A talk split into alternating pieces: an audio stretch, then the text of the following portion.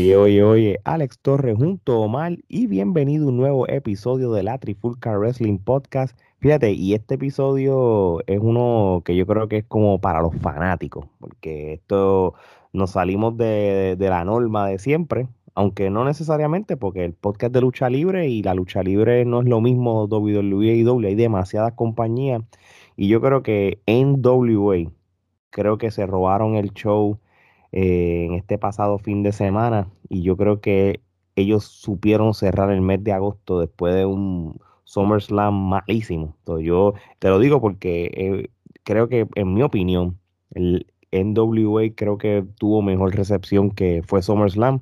Omar, que es la que hay, del ¿Todo bien? Todo bien, mano. Yo diría lo mismo que tú. En WA, para mí, me gustó más ese fin de semana de esos dos eventos en conjunto, mucho más que el SummerSlam y que el Takeover juntos. La realidad. Yo creo que en WA fue también hasta estratégico. Ellos, este, primero, este, gracias a, a Mickey James, este, como parte de, de, la, de las veteranas en lo que es la lucha libre división femenina, y crear esta idea de, de hacer un evento solo para mujeres para la NWA. Tú sabes, no somos extraños a que hace unos añitos atrás la WWE hizo Evolution y aunque hubo como reacciones mixtas, gente que le gustó, no le gustó, pues WWE quizás este, entendió bajo su criterio de que no es un evento que deben hacer todos los años, en cual yo pensé que fue un error, porque cuando tú tienes algo nuevo, tú no puedes pretender de la primera sea un éxito total. Totalmente de acuerdo. No, no, nunca de la primera la van a sacar del parque. Pocas, pocas cosas de la primera la sacan del parque. Y yo pienso que le debieron haber dado un try más a este también. Recuerdo que ese evento fue innovador porque era completamente luchas de mujeres, aunque eh, no fue el mejor evento de todos.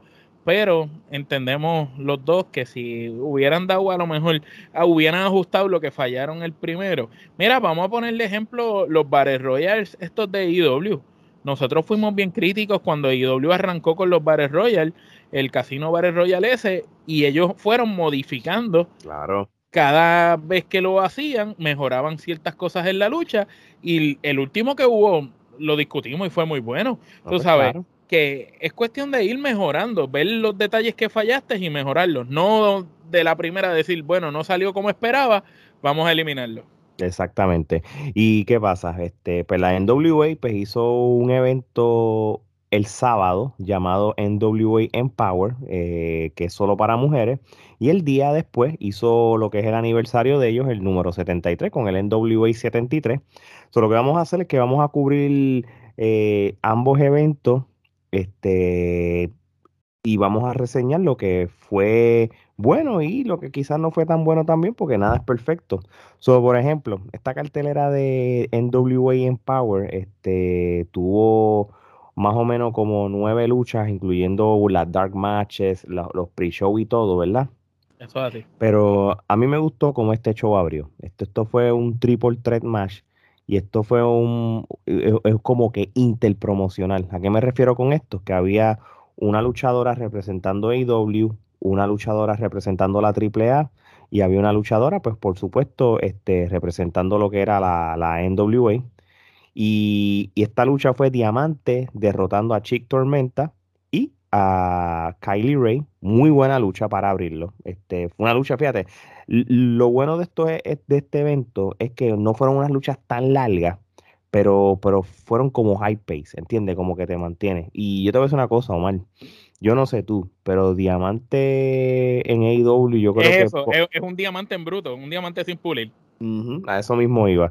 So, y, y Chick Tormenta, pues muy buena luchadora, y Kylie Ray también. Son las tres tuvieron buena comunicación y buena química. A mí, a mí me encantó esta lucha. No sé qué tú piensas. A mí también me fascinó esta lucha. Fue una lucha, un contraste de estilos. Tenemos el estilo mexicano en Chick Tormenta, tenemos el estilo agresivo y callejero, podría decir, de Diamante, el estilo indie. Y tenemos a Kylie Ray con, con sus bases de lucha libre. Entonces, yo podría decir que esta lucha para abrir el show, cuando yo vi esta lucha, yo dije, contra, fíjate, aquí no estamos viendo eh, luchadoras que son del montón porque hemos sido críticos que hoy en día muchos luchadores, tanto varones como féminas, este, van por una línea y como que tratan de imitar lo que está en tendencia de los estilos de cómo ven sus compañeros. Sin embargo, aquí vimos tres luchadoras completamente distintas, eh, bastante jóvenes, porque no son ninguna que son una señora este, súper veterana, y vimos un contraste de estilos en la lucha que llevó esta lucha a otro nivel. Para abrir un show, yo entiendo que fue excelente. Yo diría que esta lucha fue una lucha de, 3.5 kenepas, casi 4. Vamos a darle las 3 y media también y, fue una buena, un buen, fue una buena lucha para, abrir lo que fue este evento. No aburrió, ¿verdad? Nunca tuvo un momento que tú dijiste, ah, qué bache. Yo no vi un bache en esa lucha. No, no, yo tampoco, yo tampoco. Este, en este evento eh, había un torneo corriendo que era para, para otorgar las la primera pareja de mujeres tag team de la NWA, este, de un campeonato que se dejó de utilizar en el 1984. Y la primera semifinal fue el grupo de D-Hex, que, que, era Alison Kay y Marty Bell, la dominicana, eh, contra el grupo de la Hell on Hills, que es entre René Michel y Sahara Seven. Este, yo les voy a decir una cosa, este Alison K. Marty Bell, me gusta la combinación de ellas y todo, y prácticamente ellas, cargaron esta semifinal.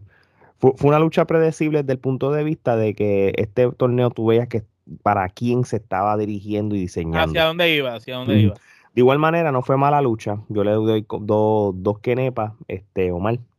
También le doy dos quenepas. Como tú dices, no fue mala lucha pero tampoco fue una, una super lucha. Para la primera lucha que vimos, que ya teníamos como que empezamos viendo el evento sin expectativas. Tenemos la primera lucha y uno como que, wow, estas mujeres se tiraron la vara acá arriba. Entonces ya cuando vino la segunda, tú esperando que siga en ascendente o a ese nivel, boom, hubo un pequeño bajón. Pero fue, fue buena lucha. Entiendo que, que la química de las cuatro no, no estaba. Ambas parejas no tenían mucha química. Y yo creo que a veces el que tú estés luchando con otra pareja que no tengas esa química puede influir tal vez, no que las luchadoras necesariamente es que son malas, es que a lo mejor no tuvieron tiempo suficiente de trabajarlo, no tienen la química. A veces tú tienes un compañero perfecto de baile y otras veces no lo tienes. Así mismo es, así mismo es. La otra lucha semifinal que fue después eh, fue la lucha de Red Velvet y Kylie King este, derrotando a, a las Free Babes, que es Jassy Young y Miranda Gordy. Lo mismo, este Red Velvet, yo creo que siendo parte de, de, esta lucha, pues le, da como que sube, sube como que la calidad. Porque, el standing. Porque las que, han, las que han visto a Red Velvet luchando en los últimos meses con AEW, ella da unos luchones brutales. Este, y de igual manera, este, ella ha tenido ya este, experiencias y situaciones de luchas por campeonato ella tuvo esta lucha por el campeonato de la AEW de mujeres en aquel show en, de Rampage, el, el, primer episodio. El, día que abrió, el día que abrió Rampage. Contra, o sea, contra Britt Baker y, y, nosotros se la dimos. Esto fue un luchón y, y yo creo que eh, las personas que tenían dudas de ella, tú sabes, yo creo que con, con, con, esa lucha, pues yo creo que se ganó la reputación. Este, y, y ella no es ninguna cáscara de coco, ella es tremenda luchadora sé, cuando tú tienes, y, pues, e, ella, imagínate, ella, es la novia de Wes Briscoe, imagínate, que qué mejor persona de pareja y de trainer no puede tener ella, tú sabes. So, prácticamente pues, fue parte de este torneo semifinal pues, y, ellas ganaron. Lo mismo, fue una lucha de dos quenepas, fue una lucha bastante no aburrida, vamos a ponerlo así. Comparto, comparto la opinión contigo, fue una lucha que no aburrió, que no decepcionó. Veo en Red Velvet un constante crecimiento. Esta muchacha desde que debutó la primera vez que la vimos en All Elite hasta ahora ha ido ascendiendo. Esa lucha que tuvo con Britt Baker la llevó sin duda a otro nivel y la puso en el mapa y en este torneo demostró que está capacitada para estar en él. Ella lució superior a otras de las compañeras y pues fue una buena lucha. También le doy como tú dos kenepas. Muy bien.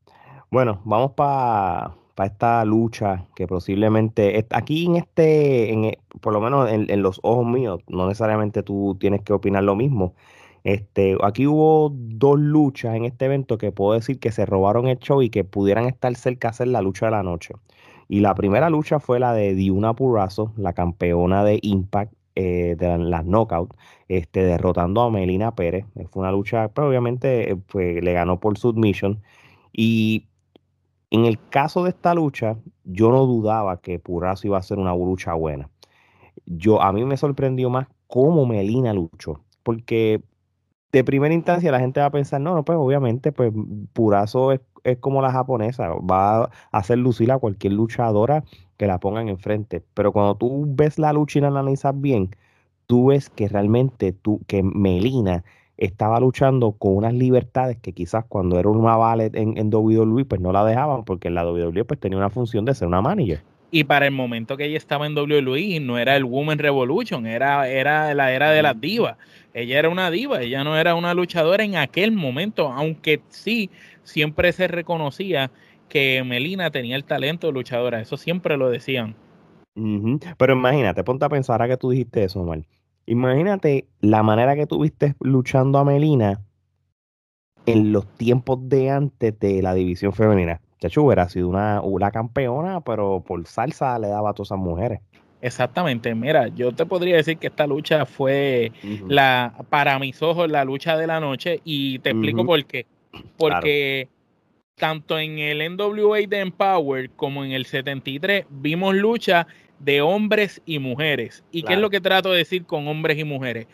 Estamos viendo luchadores reales que parecen luchadores, que dentro del ring luchan de verdad, que hay psicología. Estamos viendo luchas que son llaves, pero las llaves tienen un propósito y después de la llave, si te tiran a la esquinero es con un propósito, si salen afuera es para hacerte algo. No están luchando a lo loco por luchar, no se ve una coreografía, se ven luchas clásicas como esas luchas que veíamos en lo que era NWA en los territorios antes. Tú sabes, ese tipo de luchas agresivas, a de la lona y estamos viendo una lucha de mujeres que yo pensé por un momento, contra estas mujeres están peleando mejor que muchos hombres que están en distintas compañías, porque están llevando la lucha a un nivel bien creíble. Y Purazo, sinceramente para mí, ha sido la luchadora del año y lo ha seguido destacando con cada vez que sale al cuadrilátero, enfrentarse con quien sea y en cualquier parte del mundo. Recordemos que viene de ganar en México con Fabio Apache, que es una leyenda, y ahora está peleando con Melina, que es otra leyenda también, y dio una super lucha. Sin duda alguna, lo que tú dices, Melina lució impecable. Yo vi aquí una Melina luchando de verdad que por un momento yo dije, mira, le va a ganar a Purazo, porque parecía que podía ir el campeonato para cualquiera de los dos lugares. Sinceramente, pues al final cuando hacen que gane Purazo por submission, pues ya tú sabes que es para ponerla más dominante todavía. Pero tuvo que ganarle por submission para tú decir, ok, Purazo se vio dominante. Pero si tú analizas la lucha frame by frame, Purazo y Melina se fueron de tú a tú. Aquí ninguna estuvo por encima de la otra hasta el final de la lucha. Sí, no, no, de acuerdo contigo. Este, y como nosotros hemos hablado, yo creo que este es el año de purazo en, en, que si hacen una lista de las mejores luchadoras del, de, ese 2020-2021, dependiendo el, el time frame de fecha, este, sin, sin, duda alguna, uno. Em, y, y, y, si no le van a dar la uno, no puede, no puede ser menos que tres. Tiene que ser top 3, tú sabes. Y, y sí, este, tremenda lucha. Y yo esta lucha le voy a dar 5 kenepas. yo, le, yo, le, yo, le, doy 5 kenepas también, porque vi mm. una lucha de dos mujeres luchadoras. Sí, y tú dijiste algo clave de, de NWA. Y yo creo que NWA, desde lo que ves visual, el ring, el, el, el escenario y todo, hasta los estilos de lucha, ellos están demostrando, manteniendo que ellos lo que quieren enseñar es una, una tipo de lucha libre clásico. Y no, pues esta lucha libre de moderna de ahora, de muchas movidas, como tú dices, y así se deben quedar. Yo diría que es el respeto a la industria. Yo pienso que en, en todos lados hay buenos luchadores, pero los luchadores que están en, en NWA de verdad respetan a la industria en, en todo en su forma de actuar, de cómo se, cómo llevan la dinámica, todo. Tú notas hasta los comentaristas en, en NWA, la cosa se ve más seria. Ropa, eh, cómo se visten. Los luchadores, los parones en Gaba. Por bata, sí, sí. Y tú, ves que de verdad es algo más serio. Tú lo ves como se veía en los 80 y a principios de los 90. Como que un, un deporte, ellos lo están viendo como un deporte, no lo están viendo solamente como un entretenimiento. Así mismo es. Tú sabes que, que que ese comentario que tú estás diciendo, y, no es porque quiero cambiar el tema ni bien brutal, ahora que la WWE va a regresar como de, vamos a decir de nuevo, si ellos hacen algo emulando lo que es la NWO en cuestión de escenario, como tienes lo, tienes lo clásico, pero modernizándote. Yo creo que va a funcionar, porque me acordé, coño, ¿por qué no pueden hacer algo así? Porque la, gente vive mucho la nostalgia. Si lo haces bien, con la tecnología de ahora va a quedar brutal. Y en W Y con los personajes adecuados. Mm, sí, a la NWA está demostrando de que esa fórmula, tú, tú puedes coger lo viejo, pero en lo nuevo, y mira, está, todo está resultando hasta ahora lo que es, tú sabes, y es un venue pequeño, y con tú y eso, mira todo lo que lograron. Próxima lucha. Esta es la final del torneo por el NWA World Women's Tag Team Champion. Este, el Alison Kay y Marty Bell pues derrotan a Red Velvet y a Kylie, Kylie King, este, coronándose las campeonas mundiales en pareja. Esto es historia porque Marty Bell es la primera dominicana en tener, o, y dominicano, ¿verdad? Luchador o luchadora en tener un título mundial de la NWA, este, porque es dominicano. Bueno, eh, con excepción, ¿verdad? De Jazz Veneno, que no sale en los récords, pero Jazz Veneno le ganó la correa en República Dominicana a Ric Flair, la, la correa de la NWA. Este, pasaron unos ¿verdad? Pasaron unos revoluces tras bastidores y entiendo que no está documentado. Pero eh, Jack Veneno estuvo, pero desde Jack Veneno hasta ahora. Como quiera, sí, Estamos hablando de una brecha demasiado de grande y no solo eso, es fémina. Eso es lo más importante. Exactamente, exactamente. Bueno, este, ¿qué te puedo hablar de esta lucha? Esta lucha sí yo le puedo dar eh, tres quenepas y media y hasta cuatro. Porque la combinación o la química, no va a la combinación, la, y, y, tengo que individualizar esto, lamentablemente. Marty Bell contra Red Velvet, eso es, eso es dinámico, eso es, eso es magia, eso está brutal. Sin de menospreciar a las otras dos luchadoras que, también le metieron brutal. Pero esa química de ellas dos, si se ponen a pelear uno contra uno, olvídate que que, que, que, que, que, te voy a contar otro cuento, este, pero fue muy buena lucha. Yo, yo sabes que yo le voy al cuatro canepas. A mí me gustó. A mí me gustó lo que vi. Y, y desde la lucha de Purazo hasta la, hasta la última, que, que, hemos hablado de las buenas luchas, las demás luchas las hemos hablado bien también. No hemos, no hemos hablado mal, hemos Vamos a ser honestos, ninguna fue mala. Las peores fueron las de pareja y no son luchas malas, son buenas, pero no al nivel de las otras del evento. Pero cuando Purazo subió el estándar del evento, eso se quedó arriba, mano. So, mano, muy buena lucha. No sé si tiene alguna otra opinión de esta lucha en pareja. Cuatro kenepas igual que tú. Eh, resalto que la química de Velvet con la otra muchacha, como mencionaste, fue excelente. Me gustó un montón. Y aquí por lo menos yo noté que estas dos parejas sí tenían chispas, sí tenían química y lo demostraron encima del ring y yo le doy cuatro kenepas. Perfecto. Oye, no sé por qué. Pero esta lucha yo no tenía ninguna expectativa y a mí me encantó por lo menos a mí, la campeona mundial de la NWA de la división de mujeres, Camille, este, luchó contra Leila Hirsch, que fue la, la que terminó este finalista representando la IW. Esta fue una lucha de David contra Goliat. Pero yo te voy a decir una cosa. Esa chiquitita le mete. esa chiquitita le mete. Y yo me volví fan de Leila desde ese punto en adelante. En cual yo hubiera querido que ella se ganara ese título, aunque, porque realmente de esa sí que se lo merecía. De, de verdad, de verdad, este, me gustó más esa lucha que la, la, que tuvo Camila el próximo día, que eso lo vamos a hablar después, pero Leila, brutal. De hecho, cuando nosotros grabamos el episodio de la antesala de AEW, yo estábamos hablando que yo quería que Leila fuera parte del Battle Royale y efectivamente lo anunciaron. Se notió, se notió, se, notió, tú sabes, este que de hecho, a la gente que está escuchando esto, cuando nosotros grabamos el episodio de AEW, la antesala de All Out, este, fue antes de ciertas noticias, como la lucha de Andrade contra Pac, pues no se va a dar, porque pues, Pac no puede viajar, pues por, porque está en otro lado, so, este, pero eso es una nota aclaratoria. Pero mal, Camille contra Leila ¿qué, qué tú, qué, ¿a ti te sorprendió esta lucha? Porque pues yo no me lo esperaba. Mira, yo no me lo esperaba. Eh, el David contra Goliath te lo compro. Para mí, y voy a hacer una comparación aquí de dos luchadores. Para mí, Camille, yo la vi como si fuera un Brock Lesnar de cuando Brock Lesnar estaba en esa época en WWE antes de haberse ido para UFC. Y a Laila yo la vi como una Chris Benoit. Una mezcla entre Chris Benoit y, y Kerangel. Entre Chris Benoit y Kerangel, una cosa así. Y me encantó la química y la dinámica entre las dos, a pesar de la diferencia de estatura y de peso. La lucha estuvo muy buena. Considero que Camille vende el personaje bien dominante. De verdad, se ve como campeona, parece una campeona y lo demuestra encima de ese ring. Se ve muy fuerte, muy dominante. Me gustó mucho el juego de llaves de ambas, porque Laila no se queda atrás. Esa chiquitita tiene una fuerza tremenda, vendió esa lucha súper bien, pero ambas luchadoras se dieron duros, hicieron movidas que tú dices, mira, esto parece una lucha de caballero.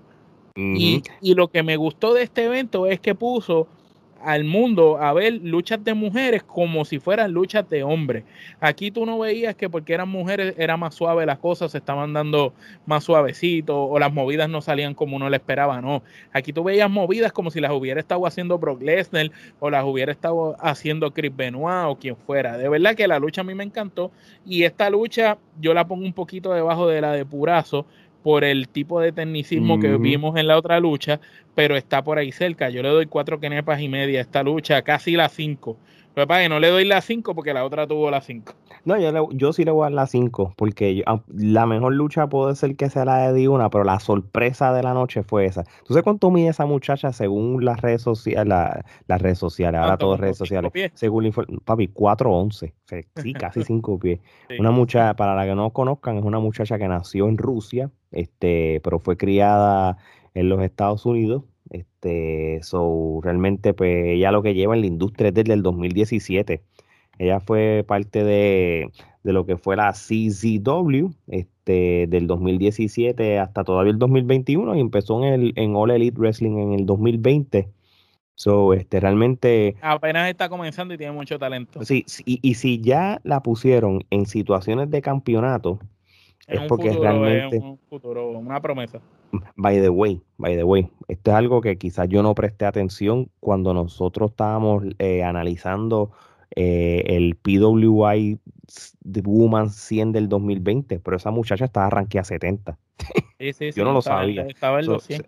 Sí, ella no es cualquier persona. So, vamos, a, vamos a ver. Yo le veo mucho futuro a esa muchacha con lo que vimos. So, espero que, no me haga quedar mal en el Battle Royale. Mire, ¿y, ¿y qué pensaste de Karma retirándose? Pues mira, este, eh, yo, pensaba que ella estaba retirada ya. Yo pensaba que ella estaba retirada, tú sabes. Este, ella hizo tremendo papel en la, en la serie de Netflix de Glow. Este, Me encantó.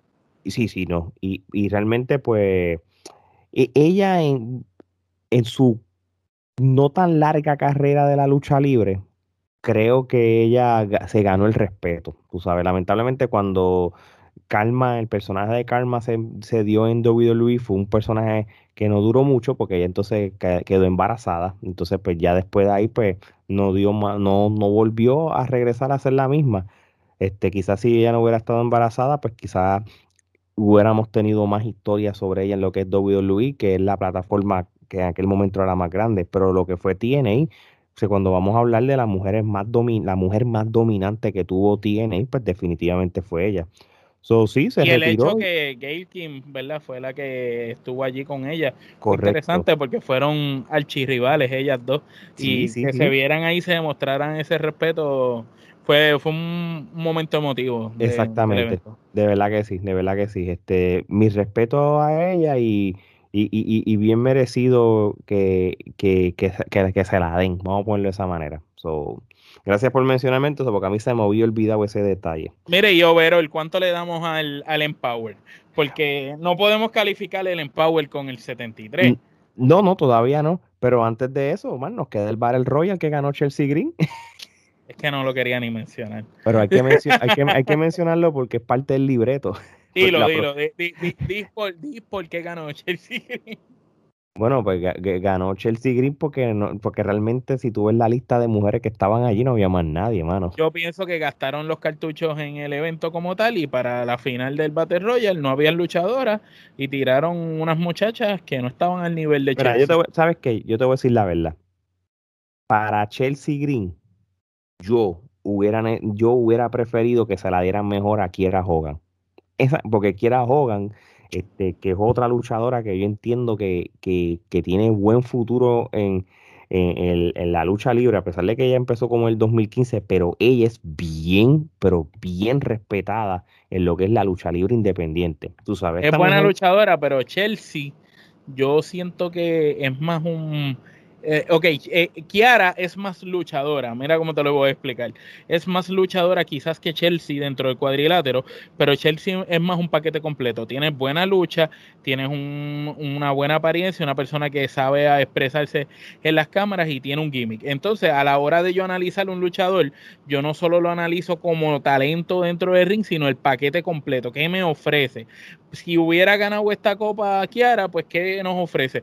Una gran luchadora dentro del ring que ganó la copa, pero versus esta nos está ofreciendo también la historia de que tiene la muñeca partida, lastimada y de que con la muñeca partida en algunos lugares no ha podido luchar y en otros sí, donde está luchando siempre está ganando, no ha perdido desde que está luchando por ahí. Sí, no, no, claro. Este, y, pero tú, tú notabas de Chelsea Green eh, eh, el, la, el límite que tenía de luchar Por, por, la muñeca y a veces este no, no vendía las movidas o era muy predecible o las esperaba o era muy coreografiada por el simple hecho de, de quizás la luchadora que le estaba dando algo, pues la estaba protegiendo, tú sabes. Pero, pero sí, sí, en una Chelsea Green que hubiera estado 100% saludable hubiera peleado con mejor esfuerzo, pues yo te aseguro de que, iba a ser brutal. Ahora, la, más, más, fuego y más pasión tuvo Tuti Lin, que era la local de, de, que, estaba participando ahí, que, que es de San Luis, más que ella. Pero nada, no, tú sabes, yo creo que si, te digo más, eh, la, lucha más floja fue esta. Esta lucha yo le doy lamentablemente una quenepa. No fue podría, pero le doy una quenepa. No, no llegó ni a las dos porque hubo hasta, este, hasta un blooper cuando este Lady Frost salió, que, que la cámara yo no sé qué pasó, se quedó, se quedó, este, sí, y como que, no sé, la calidad no fue la, la mejor. Fue una lucha lo loco, como que sin, sin, sin, plan, sin bien planear. Yo le doy una quenepa también. Sí. Ahora, para contestarte la pregunta de, del overall, esto fue un evento de 7.5 quenepas, mano. Fue muy buen evento. Y, y, le puedo hasta 8, pero por lo menos entre 7 y medio y 8. Si no contamos el Battle Royale son 8, si lo contamos baja el por ciento, el promedio, y hay que darle las 7 y media. Entre 7 y 8 para hacerlo justo, pero como quieras, este, para hacer un evento de mujeres y, y, fue tremendo. Este, espero que el año que viene, mira, mira el detalle de esto. Esto fue, vamos a llamarlo que quizás como todo tipo de, de, de, evento, quizás esto fue un evento experimental para ver el feedback de, la gente en cual si nosotros dos que somos bien críticos se la dimos, yo estoy bien seguro que mucha gente se, se la va a dar también y el que no se la da que se siente a verlo. Porque es bien fácil tú decir en las redes, eh, no me gusta, eso es una mierda, es una porquería de lucha, nada, esa porquería luchadora. Mira, siéntate y velo y analízalo como estuvimos nosotros, las horas que le metimos al evento, y después que lo analices, tú dices, contra, esto es mejor que otras cosas que yo he visto en el año. Así mismo, y, y, y, y si sigue estas alianzas, estos partnerships entre compañías, que yo entiendo que esto no se va a acabar todavía, porque esto ayuda a todas las compañías a, que las luchadoras se mantengan activas y esto. ¿Tú te imaginas que hagan un, un Empower 2 el año que viene y realmente pues, tú me traigas de vuelta a Purazo, tú me traigas a, a Fabi Apache de la AAA o, o, la Lady Chanay o cualquier otra. También tú me traigas a la Britt Baker, tú me traigas quizás hasta, hasta qué sé yo, una Ibelis, por darte un ejemplo. Lo que te quiero decir que como que lo, la misma Nikki James, que si quiere seguir luchando, pues que, que, que participe este, en ese evento como tal, porque ella participó en el NW73, que lo vamos a hablar, que, que, que le sigas, que, que el roster lo montes más tú sabes. Yo creo que... La cartelera, que hagas mejor la cartelera. Si tú lo preparas bien vas, y, y, y, vas a montarlo de mejor, de más luchadora, pues lo vas a hacer brutal. Eso es lo que yo tengo, esas son las expectativas que yo tengo. Vamos ahora a hablar de lo que fue el evento NWA 73. Este, un evento que, que realmente este, le, lo, lo, vi con mucha, mucha atención. Yo creo que es el evento de NWA que he visto con más atención desde, desde no sé cuándo. quizás nunca. yo, yo, yo diría desde el, aquel que peleó Nick el de Fire, ah, el, ah, bueno, desde ¿Te acuerdas? Eh, desde allá, desde allá. Porque después acá, pues en Into the Fire fue bueno, pero no. Fíjate, el Into the Fire, el Into the Fire no me, no, no, no, no, fue, no fue tan bueno como este. No, no, en verdad que no, pero este sí. sin embargo, en aquel habían luchadores que en el papel se veían mejores. Así mismo es, así mismo es. Mira, este, en este evento, este, hubo un par de luchas pre-show, pero entonces el evento lo abrieron con, con una lucha llamada Brawl in the Lou Match. Esta fue un, como un triple threat este, callejero, ¿verdad? Un brawl entre Team Storm, Tom Latimer y Crimson, en cual, mano, este, Team Storm realmente ese, ese señor le queda. ese, digo, ese, señor tú lo ves y tú dices, este, esto se ve como un don old school de, de los 80 en la lucha libre moderna, pero cuando lucha, papá, el tipo es, me recuerda a Finley, que Finley se veía cuando estaba luchando en, en SmackDown antes, tú veías a Finley ya como un veterano, como un don, bien don, pero luchando era una bestia y así yo veo a este Team Storm. Papi, Team Storm, cuántos años tiene? 57, brother. Papá, y lucha mejor que muchos muchachos. Sí, y, y, este, y este señor no es, un, es, una, no es una persona que, que ha estado que si en WWE o que ha estado en, en, en, en, este, este señor vamos, va a tenido, por decirlo así, una carrera independiente, ¿entiendes?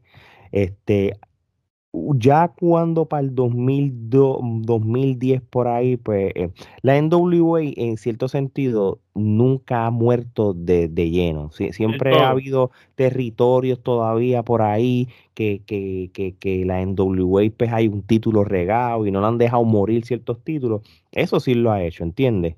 Este, pero nada, él, él, no, él no ha tenido una carrera de WCW ni de, ni de WWE. Mira, la única lucha que él tuvo así WWE fue cuando hicieron el, el rebranding DCW en Sci-Fi Channel, que, que, luchó así, este, como, qué sé yo, como, como un, un Joel, vamos a ponerlo de esa manera. Pero fuera de eso, brother, no, él ha sido puro indie, tú sabes. O me imagino que la reputación de él ha sido más bien indie y cuando eh, en WA empezó en el 2016, que entonces él, se ha quedado de, lleno como tal ahí. Pero si ustedes van a, qué sé yo, por ejemplo, a... Él es como un Eddie Kingston, mano. Él es como un Eddie Kingston, un indie guy. Es un indie, una leyenda del indie guy. Pero ese hombre de una clase de lucha y fue la mejor... Si tú querías abrir un show, fue con esta lucha. Este, este, hubo mesas rotas, aquí hubo de todo, mano. Escaleras rotas, vallas rotas, hubo ataques antes de empezar la lucha, hubo de todo. Esto fue una lucha que trajo psicología, movida eh, bien aparatosa. Eran tres heavyweights peleando, literal. Eran tres hombres peleando, no tres chamaquitos ni tres luchadorcitos, tres hombres eh, pesos pesados peleando ahí. Sí, no, mano, y, y, y, no, y no luchó con dos cáscaras, él luchó con Crimson, que Crimson pues eh, ha tenido, tuvo su buena corrida lo que fue TNA, lo que fue en OVW, lo que fue Impact Wrestling y eso, aunque él se ha, él se ha quedado más bien en lo que ha sido las independientes, pero pues ahora también lo tienen en el NWA, que, que es muy buen luchador, y, el mismo Tom Latimer, hermano, el, e, ese muchacho también este, lucha bien, es el que, para los que no sepan, Tom Latimer es el que el, el de que se llamaba Bram, Bram también buen, buen luchador. Este sí, este sí por lo menos ha tenido un resumen más largo porque él estuvo en la WWE para la, eh, la Florida Championship Wrestling para allá para el 2000. FCW. Para FCW, él estuvo por ahí, tú sabes. Pero él es, él es este. Él, él, es, él, es de Inglaterra, por eso es que el, Strong Style, ese estilo de, de lucha, tú, europeo. Tú, lo, europeo, tú pues, e, evidentemente pues, pues, se ve, tú sabes, este, pero en los que lo conozcan, papi, él, ganó el King of the Mountain Championship en TNA, este, como para el 2015-2016 por ahí, so, realmente para los fanáticos de lucha libre que le gustan las independientes o de TNA, pues en papel fueron tres buenos luchadores y, y Team Storm de verdad merecido. Yo le pues doy esta lucha cuatro kenepas, Omar. Yo, yo le doy cuatro kenepas también. Me gustó mucha la combinación de los estilos de los tres. Me gustó el hecho que dos empezaran la lucha porque había uno lastimado y esos dos dieron prácticamente un, single match casi completo y de repente el otro se agrega a la lucha y entonces eh, tuviste a los tres. Este fue una lucha muy balanceada, muy buen encuentro. ¿Tú sabes lo más que me sorprendió? que en la próxima lucha, la de Mickey Jane contra Kylie Ray, Team llega todo jodido y se viste, chavo, vamos, vamos a narrar. Papi, eso yo lo encontré tan brutal. yo no, te confieso algo, yo no sé ni por qué le estaba narrando luego de haber luchado. no lo pude entender. Yo, a mí me estuvo curioso, yo dije, ¿será que la narración la grabaron después?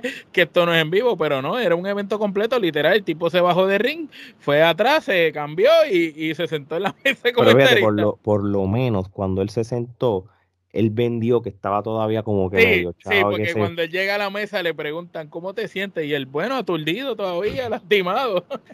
Sí, no, yo, cuando yo vi a Conrad, el de... Conrad Thompson. A Conrad Thompson, y dije, mira, qué, qué cosa, hasta, hasta en WWE lo van a tener narrando, pero fue más bien invitado. Yo creo que para, para tú sabes, para sustituir a, a, Tim Storm a Loque. Este... Para sustituir a Tim Storm y acuérdate que necesitaban a alguien que llamara la atención porque eh, en WA, ciertamente desde que perdió a Wade Barrett, en, en, en, la mesa de comentarios le hizo un ah, boquete. Bueno, yo Wade, Barrett era, Wade, Barrett era un gran narrador. ¿Tú, ¿tú te imaginas si, si Wade Barrett no se hubiera ido y Jim Cornette no hubiera dicho los comentarios aquellos? Hubiera sido una narración de primero. De primera mano. Sí. Anyway, Mickey James luchando contra Kylie Ray. Fue una lucha muy corta, pero fíjate, pasó una lucha muy corta. Primero que Kylie Ray lucha brutal y Mickey James no, todavía le queda. No decepcionó esto fue una buena lucha, yo le doy tres kenepas. No puedo decir mucho porque fue muy corta, pero simplemente esto fue un statement de que Mickey Jane todavía le queda y que Kylie Ray, si no, aunque es bien inconsistente, siempre se está retirando yéndose a las compañías. Kylie Ray es como la franquicia de, de NWA en estos momentos, es como la luchadora franquicia de ellos. Aunque no es la que tiene campeonato ni nada, es como la constante de ellos. Sí, sí. Fue una lucha de tres kenepas también. Sí, bueno, una lucha que le voy a dar que Nepa podría, porque lamentablemente se la que dar, fue esta lucha, de, una lucha de tres contra tres, un six-man tag team, entre Tyrus eh, de Massman y Jordan Clearwater, este, contra Pope. Eh, y Me da pena que Pope esté en esa lucha involucrado. Sí, no, no, y, contra, y, que, y el grupo de Dien. Primero que nada, yo tengo que criticar a Tyrus, tú sabes, Tyrus no debería luchar más. Primero que ese chamaco, el, los que lo conozcan, dicen, ¿quién es Tyro? Bueno, en la WWE era conocido como Brodus Clay, ¿verdad? Vamos a ponerle de esa manera. Brutus Clay y después era Casus Clay, eh, algo así, se había cambiado el nombre. Sí, él ha tenido, la, cosa es que él, él, empezó como Brodus, ¿verdad? Como... Brutus Clay, Brutus Clay. que, era cuando, cuando eh, este, este, llegaba con las dos estas muchachas bailando. Él, él era la reencarnación del Godfather, pero PG. Exacto, prácticamente y, era tal punto que era como Godfather, porque Godfather no era un buen luchador tampoco. Y este tipo tampoco era un buen luchador. Sí, sí. Este tipo ya tiene casi 50 años, mano. Y, y, realmente la corrida de WWE este, no fue la mejor, tú sabes. La mejor corrida que él tuvo fue en TNA y tampoco es que tú me digas a mí que ese tipo era, ese tipo es un, don nadie, mano. Exacto, y, y prácticamente yo creo que él es mejor este, el, que, haciendo analista ahí en Fox News, que, es una, porque es una persona súper brillante, eso sí te lo voy a decir, que se quede allá. Porque tú, primero era lento hasta para meterse en el ring. Era lento para hacer las movidas, no tenía ni Se veía fuera de órbita. Sí, y realmente como que la lucha, bueno, la lucha fue un desastre, lo que yo no voy a decir más nada. Que Neva podría, Omar, no sé si tienes más nada que decir que Nepa podrida, me da mucha pena con Pope porque siento que es un luchador con mucho talento y que desperdiciaron su talento en esa lucha. Sí, no olvídate eso. Bueno, una lucha que, que por lo menos pues fue mejor que esta, fue la de Chris Adonis contra James Storm por el campeonato de la NWA, el campeonato nacional de la NWA. Este, pues los que no sepan quién es Chris Adonis, este Chris Master, el, el famoso Chris Master de la WWE. Este, mano, ¿qué te puedo decir? Yo encontré esta lucha larga y lenta. Tú sabes, lamentablemente. Yo no estoy diciendo que fue mala, pero fue en un momento dado, este, empezó demasiado lento. Y, y, yo hubiera preferido que ganara este James Storm, pero realmente James Storm también está fuera de forma. Este, no, eh, eh, James Storm tiene un problema. James Storm, y esto lo han dicho muchas muchas analistas de la lucha libre, él no ha querido llegar al próximo nivel de lucha libre porque él no le da la gana. él, él lo tiene todo. Tiene carisma, tiene micrófono, lucha muy bien en un momento dado tuvo el físico, ahora pues no lo vimos en la mejor condición física cuando salió. Es un luchador que me da la impresión a mí que es conformista. Cuando yo recuerdo cuando él hacía pareja como Bill Money con Bobby Roode, y, y, yo digo, diablo, este hombre con Bobby Root era, eh, eh, se veían distintos. Y sin embargo, ver que a pesar de que WWE no sabe utilizar a Bobby Root y lo tiene comiendo gofio, eh, Bobby Root se cuida, se ve como un luchador, se mantiene. Y todavía tú ves a Bobby Root, aunque él no le están dando las oportunidades, cada vez que ese hombre tiene chance de coger el micrófono o de estar en el ring, mantiene un estándar. Sin embargo, en Storm no hemos visto eso. Esta lucha a mí no me gustó. Yo le doy cero que nepa, ni buenas ni malas. Le doy cero porque simplemente Chris Master para mí nunca ha sido un buen luchador. Es simplemente un tipo grande, fuerte, este que nos trataron de empujar por ojo que nariz y a mí nunca me ha gustado el personaje. No encontré nada en esta lucha que yo dijera, wow, qué buena lucha fue. Nada, real. Lo mejor que, fue lenta, fue una lucha lenta. Lo mejor que encontré de la lucha fue que se acabó. y, con eso digo que cero que nepa. Ok. Este, sí, fue, fue, fue una lucha lenta y larga, mano. Fueron 15 minutos demasiado de larga.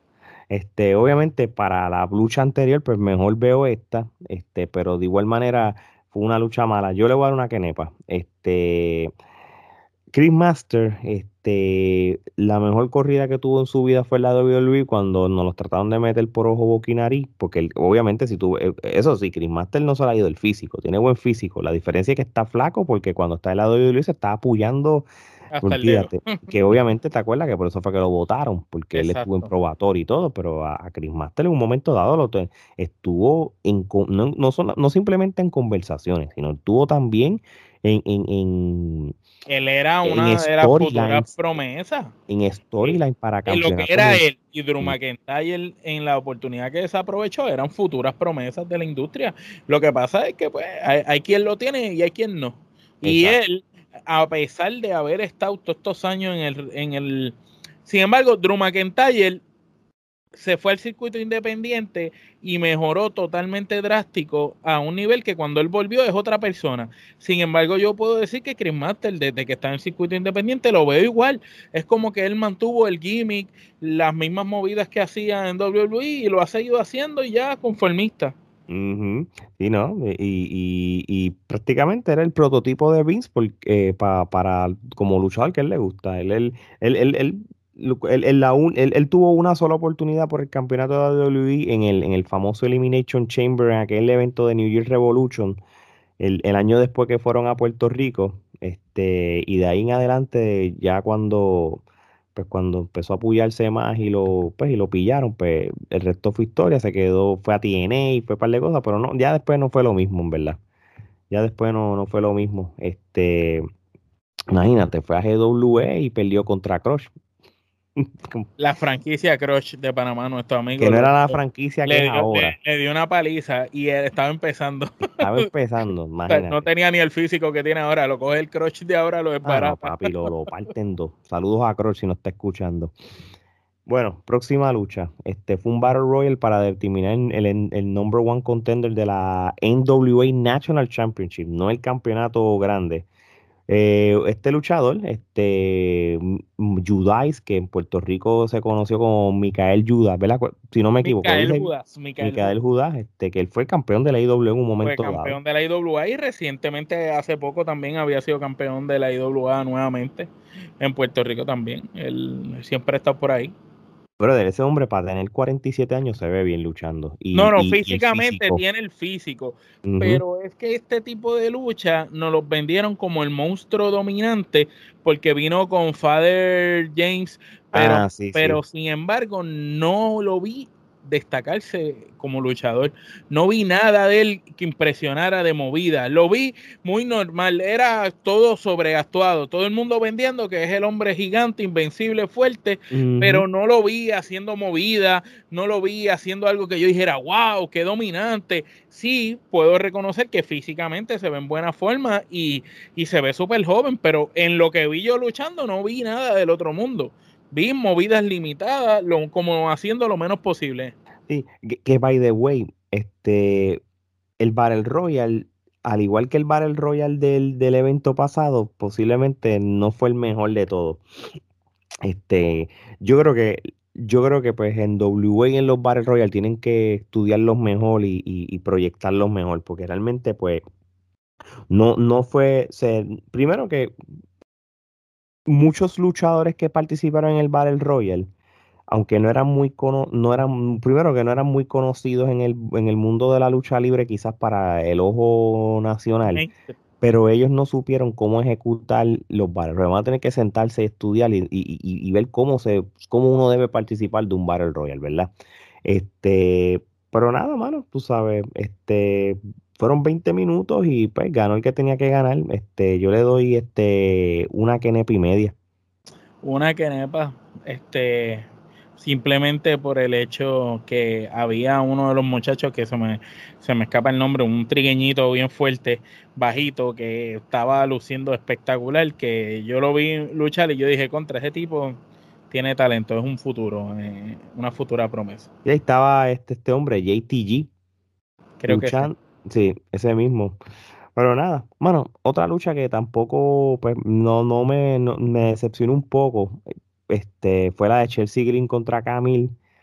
Yo creo que es el hecho de que después que tuviste este clase de luchón que tuvo Camille el, día antes, pues entonces pues tienes una Chelsea y, y limitada por, por, por lo de la, por su, lo de la muñeca. La lucha fue bien lenta, mano. Fue lenta y hasta en cierto sentido fue, fue aburrida. So, es lo más que puedo decir de esto, no voy a entrar a detalles porque, porque el, el, bottom line es que estuvo aburrida y lenta y, y, se notaba el límite que tenía Chelsea Green, que obviamente si fuera, estuviera 100% saludable, hubiera sido otra cosa, porque ella es una tremenda luchadora. Pero mano, mano, esto no tampoco es que fue una quenepa podría ni nada, pero yo le voy a dar una quenepa. Una quenepa también, no tengo más comentarios de los que ya tú dijiste. Bueno, pues vamos a la, a la, la semiestelar, el grupo de la rebelión, este, Bestia 666 y Mecha Wolf 450. Este, ellos derrotaron a Aaron Stevens y a, y a Kratos. Esta fue la lucha por los campeonatos tag team de la NWA. Este, muy buena lucha. Este, no fue la lucha de, de la noche, pero fue una buena lucha. Este, aquí fue yo creo que la única lucha en todo el fin de semana donde vimos cosas más aéreas, porque obviamente 666 y Mecha pues eso es su estilo. Tú no los vas a poner a pelear este, haciendo llave, haciendo cosas, tú sabes, se entiende. So, pero yo creo que si hay una filosofía de lucha libre en la NWA, a pesar de todo, pues ellos hicieron sus cosas aéreas, pero sin perder la esencia de lo que es la NWA. Y eso fue lo que yo vi. Este, buena lucha. Esto fue una lucha de tres quenepas, por lo menos en, en, mis ojos. Y nada, y, felicitamos a Bestia y a Mecha Wolf este, como, dos latinos este, ganando unos campeonatos tan importantes y tan históricos como los de la NWA. México y Puerto Rico unidos, eh, que siempre México y Puerto Rico han sido eternos rivales en los deportes, pero cuando se unen México y Puerto Rico eh, son unas fieras juntas y lo demostraron en esa lucha. Mecha Wolf 50 y Bestia 666 dieron cátedra de lucha libre moderna este, pienso que Aaron Steven está en una pésima condición física. Eh, no sé qué le pasó a Demi Sandow como se le conocía antes, pero él cuando entró a NWA tenía el físico que solíamos recordar de él, pero aquí lo vi muy subido de peso, lo vi más lento. Eh, me gustó el hecho que los latinos llegaran de la mano de Conan. Eh, siendo Conan esta figura latina que abrió puertas en el mundo anglosajón para los luchadores mexicanos y latinos. Y el hecho de que Conan estuviera ahí, este, es como poniéndole la bandera, mira, estos son los latinos de ahora. Esto, tú sabes, en un momento dado vimos a Conan con Santana y Ortiz, LAX, en otros momentos los hemos visto con otras parejas de, de latinos, pero en esta ocasión lo vemos aquí y es como diciéndole, mira, estos son los muchachos de ahora, estos son los que le toca el batón ahora.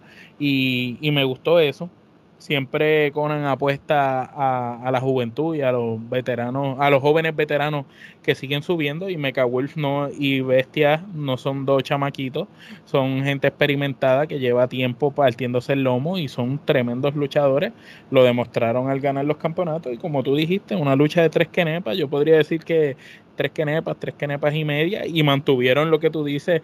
Eh, eh, la lucha no fue totalmente del estilo de ellos, porque los otros luchadores realmente no pueden irse de ese estilo. Ah, no, muchachos. Vamos a hacerse los almuerzos. Ellos, eh, fue así, se los almuerzos. Ellos, está brutal, porque yo diría que los latinos dándole a, medio pocillo, barrieron el piso con ellos, y los llegan, si ellos, los latinos llegan a apretar el 100, no, no, no, no, no pueden parearlo. Así yo, te voy a decir una, cosa, yo, sí te voy a decir una cosa, si de la misma manera que la división femenina de NWA está yendo a AEW, a Impact a hacer sus cosas, esta gente deberían utilizarse para de momento aparecerse en Impact y darle una buena lucha con los Good Brothers. De momento puedes ir a AEW y puedes dar una lucha contra Santana y Ortiz o no, no, y si se da y se da lo que, lo que predijimos, que sea el momento de los mexicanos en, en All Out, que ganen los Lucha Brothers. ¿Qué lucha más brutal? de Mecha Wolf for 50 y Bestia 666, campeonatos de la NWA contra campeonato de All Elite Wrestling contra los Lucha Brothers. Eso es un main event en cualquier liga que prácticamente esto puede abrir una, una puerta de, oportunidades si en WA lo permite. Eso vamos a ver. Oye, antes de ir al main event, este, no podemos obviar eh, cuando le hicieron honor a Ric Flair eh, en, su regreso a su casa, a su, antiguo hogar, donde realmente hasta este momento el mejor campeón en la historia de la NWA tiene que ser Ric Flair sin ninguna duda. Ha habido buenos grandes campeones, ha habido los los, Harley los, los Harley Ray, los Lex Luger, los Sting, pero nadie como Ric Flair, hermano. Y realmente pues fue un, un, un discurso súper emocional, súper bonito la promo de la vida, La promo de la vida. A, a WWE, a Tony Khan, a AEW, a todo el mundo. vamos a ponerlo de esta manera. Con lo que pasó de la WWE, que maybe se fue descontento, él, él, no, no fue a hablar mal de nadie, al contrario, le dio las gracias a la WWE, le dio las gracias a Vince, a Triple H y a HBK, más, más a los demás. realmente... A Tony Khan se la dio también. Sí, sí, en, cierto sentido, él una persona ah, que agradece que en un momento de, su carrera, en los 2000 bajos, sí, este, no, endosó a su hija, por supuesto, tú sabes, y ella misma lo dijo, estaba a ser múltiple campeona, que lo está haciendo ahora mismo. So, realmente, pues felicitamos a Rick Flair por su carrera y su trayectoria y y, mano, que no sea la última vez que se ve en la televisión. No, no sé si concuerdas conmigo que fue el mejor momento de la noche.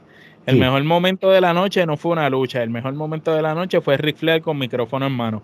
Y cuando Ric Flair con micrófono en mano tiene la pasión, el sentimiento y lo dejan correr, hay que decirle usted, tenga, tendrá los años que tendrá, se verá como se vea, pero Riflear coge ese micrófono y destroza a cualquiera. Todavía sigue siendo una bestia de vender. De vender. Es. un, es, un, es un money maker, hermano. y, él, él estar ahí, eh, él, añadió tanto a esa cartelera estando en esa promo, en ese espacio, esos 10 minutos que estuvo allí, versus si él no hubiera estado, yo te diría que el cuento fuera otro cuando diéramos el rating al final. Incluso también viene de haber hecho algo parecido con su presencia, no hablando en Triple Manía en México también. So que ya ha estado en dos compañías distintas, en dos lugares distintos, ayudando a talento, porque prácticamente lo que hace ahí es ayudando. No, no, estoy, estoy de acuerdo contigo, de verdad que sí. El mejor momento de, la noche y, él va a estar en AEW también porque él quería ver de cerca la lucha de, de Punk contra Darby Allen. Este, eso vamos a ver. Bueno, vamos para el main event para ir cerrando este super episodio del fin de semana de NWA 73. Trevor Murdoch contra Nick Aldis. el señor campeón, Nick Aldis, un campeón que lo tuvo por 1044 días. Este, bueno, yo, te voy a, yo, yo tengo que dividir mi opinión en dos cosas. Si voy a, si voy a hablar de la rivalidad de ellos, tremenda rivalidad. Eso se lo voy a dar. Me gusta, es una rivalidad clásica, una rivalidad que, que de mucho tiempo. Me gustó la manera como, como se tenían ganas que antes que empezara la lucha oficial se estaban dando y Nicaldi como siendo el papel de villano como debe ser un villano clásico de la lucha con, con, Billy Corgan. Con Billy Corgan, entonces que eso... se iba a meter las manos con Billy Corgan. y no, eso quedó brutal. Y la lucha, de verdad, la, fue, la lucha como tal fue buenísima. en cuestión de lo que fue la rivalidad y riña y todo, y, y se rompieron meses y qué sé yo. El único detalle que yo tengo es que con todo y eso, esta lucha no era para que le quitaran el título a Nicaldi, por lo menos en mis ojos de fan. Obviamente, si lo perdió por algo es porque posiblemente tú no sabes el paradero de Nicaldi, para dónde va y qué va a hacer, ¿entiendes? Pero fuera de eso, mano, la lucha fue muy buena y esta lucha yo le doy cuatro quenepas. Pues mira, yo le doy cinco kenepas a la lucha. La razón por las cinco kenepas es porque considero que el paquete completo de historia, como vendieron la lucha, el hecho de que Trevor Murdoch y él se, se, tuvieran esas ganas increíbles, lo demostraron, lo supieron pintar dentro del cuadrilátero, una lucha muy old school al estilo antiguo, una lucha bien en WA, clásico en WA, una lucha de campeonato, dos pesos pesados, dos hombres, no dos chamaquitos de veintipico de años peleando, dos hombres ya peleando ahí por ese campeonato como en los tiempos de antes, eh, eh, trayendo esa nostalgia. La lucha estuvo buenísima. Realmente no me hubiera importado en otro momento quién hubiera ganado. Pero para este momento en la lucha libre, el hecho de que Nick Aldis perdiera, yo no lo puedo ver creíble cuando Nick Aldis ha peleado con luchadores superiores a Trevor Murdoch por tanto tiempo y ha mantenido aún así ese campeonato arriba. Entonces le ganaste a todos los demás que tenías muchos que eran de calibre mayor que Trevor Murdoch sin quitarle mérito, porque el tipo tiene una gran carrera, una leyenda, pero hay otros luchadores que, que quizás eh, tenían más que él y no le dieron la oportunidad. Sin embargo, este Nicaldis aquí entrega el título, entiendo que por, por la situación de la nostalgia, o no sé si es que se va de la empresa, pero realmente tanto tiempo que él estuvo con esa correa y tanto que pudieron hacer, porque si tú tuviste un campeón por tanto tiempo con esa correa, que en la era moderna él podría ser el campeón con más tiempo. Eh, porque lo otro parecido era Walter y Walter tuvo 800 y pico días, este hombre estuvo mil y pico. So que prácticamente había un mundo de posibilidades de esta cuestión que nosotros eh, fantaseamos y decía, si hacen otro all-in entre todas las promociones de lucha que están aliadas y tenemos a Nick Aldis como el campeón indiscutible del mundo porque lo tiene por tanto tiempo versus Omega o versus quien fuera el que fuera campeón hubiera podido llenar esa lucha título contra título, lo que fuera. Y sin embargo, pues aquí todo eso se perdió en un mm. momento al simplemente contarle un, dos, tres a Nick Aldis. Sí, no, y, mira, y, vamos a ser eh, vamos a ser realistas, ¿verdad? Este, y, tengo que decirlo porque no mucha gente sigue la NWA como siguen la WWE y la IW, vamos a ser realistas, y quizás las personas que están escuchándonos si han llegado ya a este punto del, del podcast y no saben quién es, tú sabes, este señor que estamos hablando, este... Nicaldis. No, no, Nicaldis no, Nicaldis yo creo que debe ser este conocido. Estoy hablando de Trevor Murdoch, tú sabes. Trevor, eh, eh, Trevor Murdoch, el que no lo conoce, este hombre fue múltiples veces campeón tag team de la WWE para allá, para el 2005-2006, que hacía pareja con Lance Kate este hombre, este, en un momento dado, en lo, que estoy hablando, en los 2000, entre el 2005 y 2010, era un luchador que, era súper respetado en, en, las indies, ¿entiendes? Este hombre estuvo top 100 en el top 500 del PWE en el 2008. Este hombre ha ganado ya el NWA National Championship una sola vez. Este hombre ha luchado en TNA. Este hombre, él, tiene una buena trayectoria, ¿entiendes? Y nada, mano, este, ¿qué te puedo decir?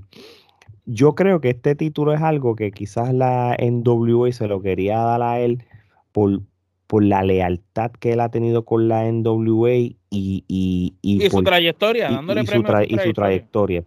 No sé cuánto tiempo este título va a estar con él. Sabrá Dios si Nicardi se lo quita de nuevo en un futuro, si es que Nicardi se queda, pero quitando lo, bueno que fue la lucha y la, y la, historia y todo, yo no le di las cinco quenepas porque entiendo que con todo y eso sí va a vender mejor que Nicardi tuviera el título, porque yo creo que lo va a ayudar a él, lo hubiera ayudado a él para otro, otro paso más de, lo que puede ser el campeonato. Ahora, ahora bien, lo que sí, el, lo que sí te puedo decir, Omar, es que el roster no hay un luchador que, que tú entiendas que sea capacitado para, para tener este campeonato. So, Trevor Murdoch en cierto sentido pues era el más que, que caía en esto de, de, los que hay, porque ahora mismo obviamente, ya sé, cuando, es más, cuando Judáis ganó el Battle Royale, le dije, va a perder Nicardi, porque de qué vale que Nicardi luche malo contra malo.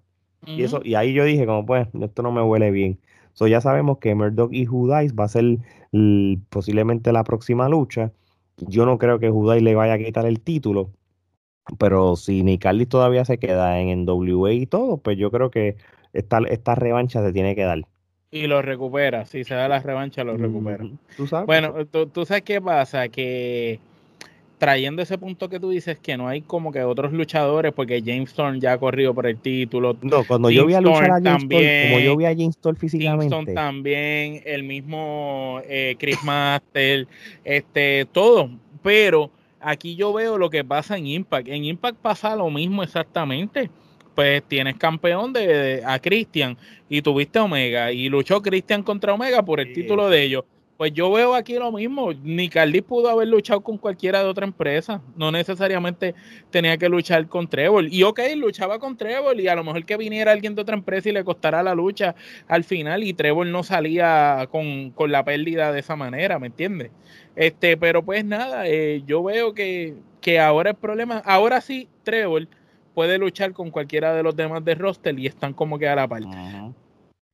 Se veía superior a todos los demás compañeros de la empresa. Que by the way, si la NWA quiere mantener a Nick contento, ¿verdad? Yo no sé los términos, yo no sé cuál es el, estilo de vida que quiere tener Nick porque si Mickey Jane ahora es parte de la NWA corriendo la división femenina, pues puedo asumirle que Nick va a ser parte de la NWA. Pero si yo soy NWA, yo dejaría a Nick luchar en otras empresas contarle que, de que se siga creciendo el standing y tú no sabes, quizás Nick Carly puede ser hasta un recluta, ponle que vaya a la AAA, qué sé yo, ponle que vaya a Impact o al mismo AEW y, y, y, y, y, solidifique esa, esa alianza, esa partnership entre NWA y las demás, que de vez en cuando, como hicieron con Christian, pues mira, pues tú sabes que, este, qué sé yo, vamos a ponerte un ejemplo, Omega, ¿verdad? Por mencionarte uno, pues mira, pues Omega de momento, pues reta Murdoch, qué sé yo, y quizá ahí entonces empieza con, con los títulos de no, o cualquier luchador. ¿tú a mí Nick contra Christian, me encantaría ver esa lucha. Eso va a ser un clásico. Es un clásico, porque Nick es el único luchador en esta era que te va a luchar como, como los 80 y los 90 sin perder la esencia de lo que es la lucha libre clásica. Igual que y la moderna, y la moderna. Pues, y la moderna, y lo otro que tiene Cali es que se, se, se es creíble, hermano. El micrófono, el personaje el personaje. él, él, llevó el gimmick a, él llevó un gimmick de, de los 80 a, a, ponerlo en los tiempos modernos y que se vea creíble y todavía tú lo ves y tú digas, diadre, este tipo de verdad parece un campeón. Exacto, por eso es que Eli Drake pelea como es, porque él, él porque Eli Drake tiene el mismo estilo de Nick Y la, Eli Drake y él fueron rivales acá en WA, tú sabes. Qué, qué, qué, pena, mano, de que, de que eh, eh, si un evento Sí, porque en WI 73 hubiera sido mejor con esos dos dándose. Sí, de verdad que la final, claro. vamos a ver. Este evento yo le doy 7 quenepas. Este... Pues a esta noche yo le doy 6 con todo y Rick Flair, porque este, el de varones tuvo más malas luchas que el de mujeres. Y no más malas luchas, sino tuvo luchas más flojas que el de mujeres. Por eso que el de mujer al fin y al cabo, yo le voy a dar, yo, yo lo puedo subir el rating a 8 para darle 7, porque realmente yo no, yo, yo creo que hay o sea, abriste el show bien, cerraste el, show bien, tuviste una buena lucha de tag team y tuviste un, un, un momento histórico en Ric Flair. Y, en cierto sentido, aunque hubo kenepas podriqueseo, pues como sobrepasó. Por eso que no, de 7, de 6.5 a 7 no pare más nada. La de mujeres yo la puedo elevar entre 7.5 y 8. ahora, eh, para, para hacer en WA, para el roster que tiene de gente que quizás los ojos de muchos no son conocidos, fue un éxito. No, para yo estar viendo un evento con muchos luchadores que yo no sabía quiénes eran, a mí me gustó. Lo compré bastante bien. Relativamente lo compré bien. Si, si eso hubiera sido aquí en San Juan, Puerto Rico, yo hubiera pagado el boleto para irlos a ver. Feliz de la vida, feliz de la vida, yo también. Así que, bueno, Omar, este, antes de irnos, este, vamos a seguir como siempre, damos las gracias a todas estas personas que nos escuchan y nos apoyan en, en, esto de, lo que es el, la Trifulca Wrestling Media, nuestro podcast. Así que sigan escuchándonos en todas las plataformas de podcast. Si nos quieren ver la página de YouTube, denle en subscribe, denle en la campanita. Estoy bien contento que la gente ha seguido apoyando lo que es el, formato de video, que es, un, que es algo que prácticamente empezamos a darle más agresividad este, en el 2020 después de las entrevistas porque nosotros lo teníamos todo audio. So, este, sigan apoyando, que vamos rumbo a los mil suscriptores. Este, estoy contento que la gente opine en nuestros videos.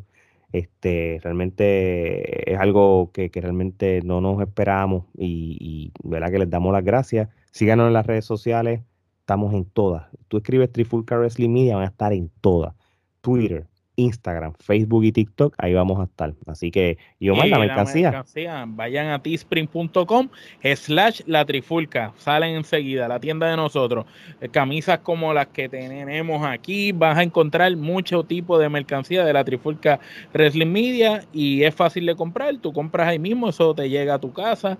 Nosotros simplemente nos si quieres algún tipo de mercancía en particular, nos los tiran por, por los comentarios que tratamos de crear algún para cumplir las expectativas de nuestros fanáticos. Así mismo es. Así que de parte de Omar y Alex, esto sería entonces hasta la próxima.